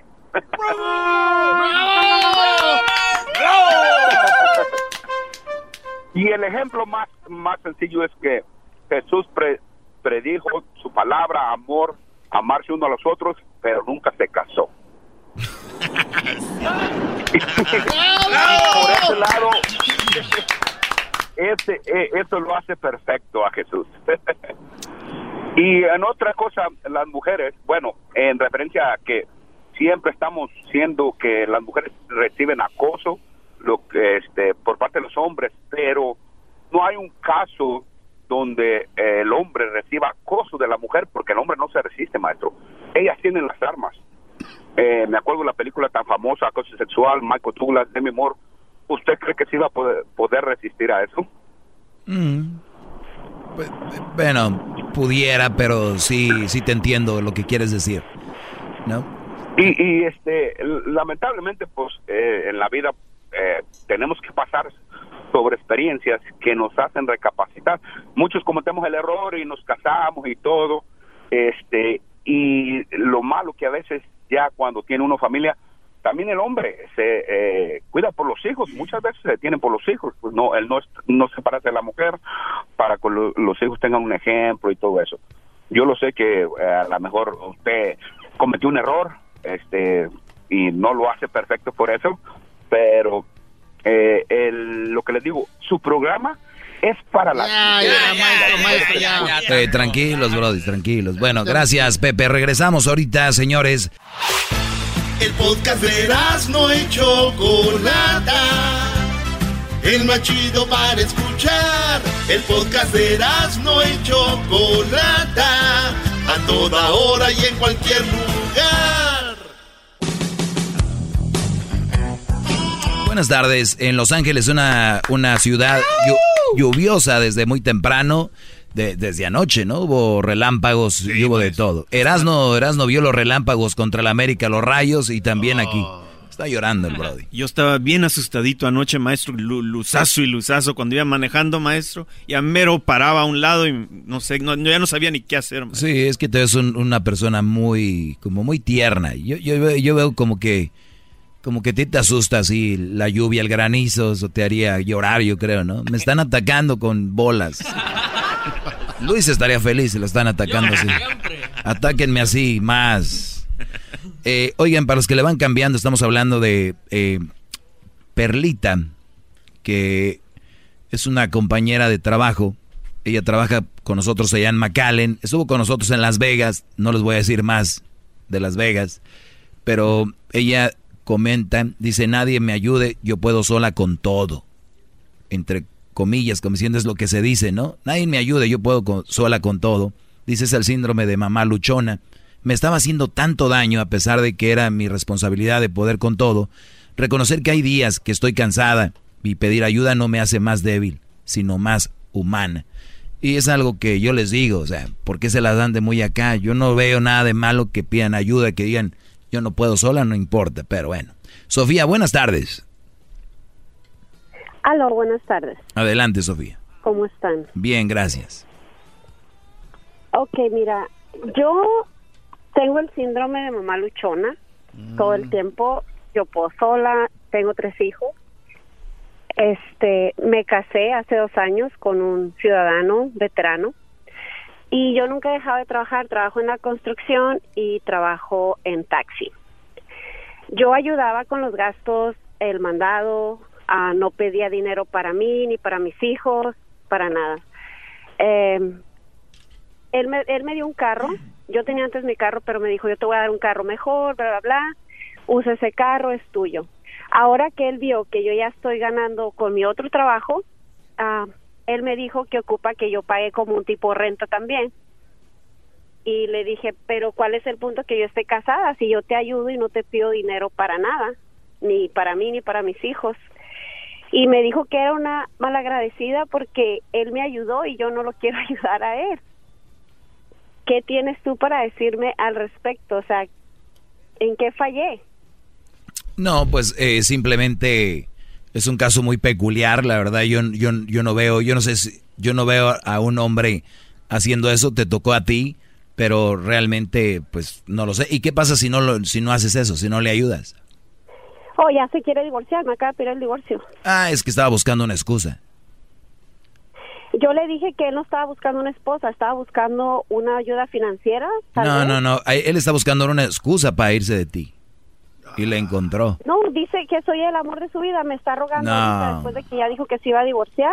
Me dice, oh, no, no quiero que te vayas, que vamos a salir adelante, que no sé qué, pero el punto es, yo me levanto a las 3 de la mañana para darle su lonche todos los días.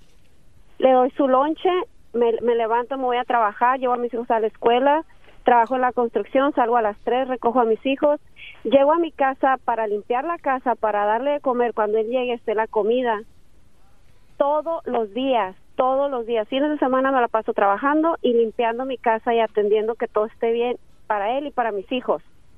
Y me dice Pues, que soy una mala agradecida mira, porque si- no quiero ayudar. El- la, me- la mejor forma de, de, de mostrar amor es ser agradecido y, y re- y reconocer. Y este brother no es agradecido con eso. O sea, no, no ha eh, no ha agradecido todo lo que haces. Y cuando una persona no te ama, no ve esas cosas. No ve lo que haces me bueno. dijo que eso lo puede hacer cualquiera. Ah, pues dile, a ver, dile que mira cómo estamos en crisis. ¿Por qué crees que hago este segmento? Porque estamos en crisis. No cualquiera lo hace, Brody. Si me estás oyendo, esta mujer, lo que acaba de decir, no sé si estoy hablando la verdad, porque a veces son muy mentirosas las mujeres. No, pero no, en caso de que estás diciendo la verdad, eso es no muy común que una mujer haga eso. Porque ahorita a una mujer le dices, hazme lonche, y dice, no soy tu criada. Exacto, y mira, en especial yo que trabajo con puros hombres en la construcción, yo veo que a veces las mujeres, no te miento, les dan lonche y le dan dos latas de atún cerradas y una de lotes para que se lo hagan ellos. ¿Qué tal? Ni siquiera se los abren, malditas. no Exacto. Y ni, ni siquiera ni siquiera le dan el abrelatas con un cuchillo como puedas saber ábreme. Ni siquiera digo, le dan la "Tú eres mayonesa". menso, perdón con la palabra, pero llegas a tu casa el viernes y lo primero que le das es el cheque. Y yo que hago todo, ni siquiera me dan 10 dólares para la gasolina. Pero no te aman. Ese es el punto. Maestro, yo le quiero decir algo a Sofía. Sí, Brody. Bueno, y, y- y ot- otro punto de vista.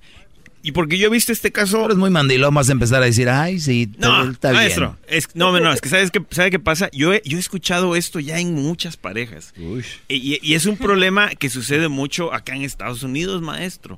En cuanto comienza a, a trabajar la, la otra persona, cada quien quiere tener su cuenta de cheque aparte. Yo no veo eso bien. Claro. Entonces, lo, el problema que hay acá, que, que en un matrimonio normal, digo, en este caso es un poco diferente, porque pues ella vino a la casa ya con tres hijos y él, él- él, o sea, es diferente, ¿no? No es, no, no es un, no es un matrimonio normal. Pero en un matrimonio normal, maestro, lo que yo opino siempre es lo ideal, es tener una cuenta de banco donde los dos están poniendo los cheques, ya sea que uno gane 100 y el Claro, otro se, gane 1000. se va a gastar, es la economía de los dos. Exacto, entonces no va a haber ese problema. Pero en, en, en cuanto la, la pareja dice, no, que mi dinero va aquí y mi dinero va allá, ya valió todo, maestro. Sí, ya valió. Valió. Pero bueno, Sofía, yo la verdad creo que hay que darle, este, ábrete, no te, no te ama, ¿no es cierto?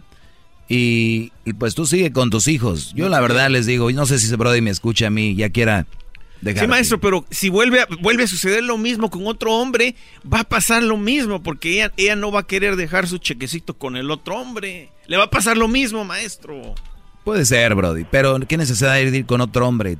Ponte a pensar eso. Pero es que estamos cabeza- hablando cabeza que, de no, pero es que serrín. esta mujercita necesita Te soplo y que te esta sale humo de ahí. No, maestro, que esta mujer necesita cariño también, maestro. Pues sí, pero a ver, u- u- ustedes no les digo, ustedes quieren cariño y hacen unos bodorrones, eh, se hacen un desma. cariño ahí, ahí, ya. A ver, Alex, buenas tardes. Buenas tardes, Doggy. Adelante. Felicidades por tu programa y la señora que habló ahorita está mintiendo. Me imagino que los gastos de la casa son como tres mil dólares. Ella creo que tiene hijos que no son de él. Entonces, no es justo que él corra con todos los gastos, ¿verdad? Yo no sé. Yo la verdad no vivo con ellos. Yo no sé si ella estaba mintiendo o no. Yo por eso dije, no sé. No sé, ¿tú sabes, Alex, bien o qué? No, es la lógica. Si escucha que dice, atiendo a mis hijos, llevo a los hijos a la escuela y todo eso, ella se acaba de casar con él. Entonces es justo que compartan gastos, ¿no? Y, y, y unan, como dicen, los fondos para sacar adelante a la situación. Pero dice que ella no le pide nada a él. Ah, ¿y quién, quién- tú crees que la casa quién la pagará? Es que yo no voy a empezar una plática que yo no sé, Brody. Perdón. No, no, o sea, hay, hay que ver. No, no, no, vale, vamos a, ese es ya chisme de, de vecindad. Yo no voy a hablar de cosas que yo no sé. ¿Qué tal si sí, qué tal si no? Ne Eneida, buenas tardes. Hola, buenas tardes, muchachos. Buenas tardes, Buenas saluden, tardes. no sean maleducados. Bu- buenas tardes, Eneida. Buenas tardes. Gracias. Estaba escuchando lo que estaba leyendo referente a Perla. Estoy en acuerdo con Perla. Me encanta sus pensamientos que escribió. Me parece excelente. Y creo que a pesar de que podamos con, con los gastos, con las, los quehaceres del, del día, de a diario, que es importante siempre tener a alguien a su lado. Alguien que quiera estar contigo, obviamente, ¿verdad? Sí, yo no lo veo fundamental, ni, ni lo veo así como que tienes que tener a alguien a tu lado, pero sí de repente, ¿no? Digo, algo por ahí. ¿Tú eres mamá soltera, Eneida? No, soy una mamá casada ya con 25 años de matrimonio. ¿Podría decir algo referente a la mamá soltera? Sí, adelante. Hermosas señoras, de verdad cuando ya supieron lo que es ser hija, lo que es ser hermana, lo que es tener un, una pareja o un matrimonio y si en caso de que se lleguen a divorciar o a dejarlo como ustedes le quieran llamar y si tienes hijos enfócate en criar a tus hijos enfócate en sacarlos hacia adelante y ya cuando tus hijos ya sean mayores de edad de 18 ya que pasaron sus tiempos más difíciles en la escuela y todo eso y quieres hacer una pareja creo que es, es lógico, pero ellos ya están grandes, ya saben lo que está bueno y lo que está malo.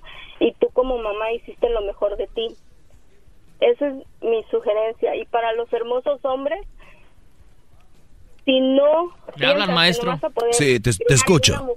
no piensas, si piensas que no vas a poder ayudar a una mujer con hijos, entonces... Ya, ya, ya, maestro, ya, cuélguele. Bueno, gracias, eh, Eneida. ahí, ahí, está el aviso para ellos. Vamos con Francisco. Adelante, Francisco. Buenas tardes. ¿Ya te pusiste la ceniza o te vale? No, maestro. Aquí estoy con usted, maestro. Adelante. Le quiero decir que... Maestro. Íncate, íncate, Francisco, íncate. Le quiero decir que soy un fracaso, maestro. Ah, ya. Porque usted me ha ilustrado y me ha dicho las cosas que tengo que hacer en la vida y todavía cometo los mismos fracasos con las malas mujeres. Pero ¿por qué, Eh. Brody? ¿Por qué? Porque Por... este acabo acabo de estar con una mala mujer que me trata mal y todo y, y usted siempre lo he escuchado hace como dos años que lo escucho y todo y caigo en el mismo error y no le entiendo a usted no le entiendo sus consejos y todo porque soy un tonto maestro Sí, es- us- usemos esa palabra, ¿verdad? Usemos esa palabra para no usar la otra. Y, y obviamente tú, tú sabes lo que yo digo y eres de los... Te voy a decir por qué tú caes en el mismo error. Y te voy a decir por qué muchos que me escuchan son fans de este segmento, pero a la hora de la práctica, en la teoría dicen sí, maestro, y a la hora de la práctica caen. Porque, porque es muy, muy fácil decir, ah, tiene razón el maestro y el otro, pero ya ven una mujer aquí y allá y le entran. Tienen que tener presente mi palabra justo en ese momento. Olvídense del otro, pero en ese momento es donde el maestro me dijo esto, el maestro me dijo el otro, y ahí te traen, como diría un señor, como baboso, ahí te traen. Y valió. sí, es cierto, maestro. Ahorita usted- las palabras que usted me está diciendo, maestro, hágase de cuenta que las siento como cachetadas, maestro. Qué bueno. Porque, porque Mira, ah, y tú eres burla de todos, eres burla como aquel que se hizo popó en las botas. Eres igual que el que se hizo popó en las botas. Aquí. Pues que, que, que, analicen lo que pasó, porque primero que todo yo era niño, era un adulto, la popó era enorme, que no podía haber sido de un niño, y que no yo no tenía necesidad porque el baño está enseguida de mí, y porque me hacen bullying, porque se empiezan a reír y reír y reír y no me dejan explicar por qué no hace, it doesn't make sense que yo hubiera hecho eso. Doesn't make sense. Hasta mañana, Brody, tendremos eh, clase. Ahorita ahí siguen en redes sociales. Síganme ahí en Twitter. Hice un repost en Instagram de lo que puso Perla. Y se me hace muy interesante. El podcast de no y Chocolata. El más chido para escuchar. El podcast de no y Chocolata. A toda hora y en cualquier lugar. El espíritu de performance reluce en Acura y ahora es eléctrico. Presentamos la totalmente eléctrica CDX, la SUV más potente de Acura hasta el momento. Puede que cambie lo que impulsa a sus vehículos, pero la energía de Acura nunca cambiará. Creada con la misma determinación que produjo sus autos eléctricos superdeportivos y ganó múltiples campeonatos. IMSA, la CDX muestra un performance que ha sido aprobado en la pista y tiene una energía puramente suya. Con el sistema de sonido Premium Bang en Olsen, un alcance de hasta 313 millas y un modelo de Type S con aproximadamente 500 caballos de fuerza. La CDX es todo lo que nunca esperabas en un vehículo eléctrico. Fue creada con el conductor en mente, de la misma manera que Acura ha creado sus vehículos desde el principio. Podríamos seguir hablando, pero la única manera de experimentar este performance eléctrico es manejándola tú mismo. Libera la energía y pide la tuya en acura.com.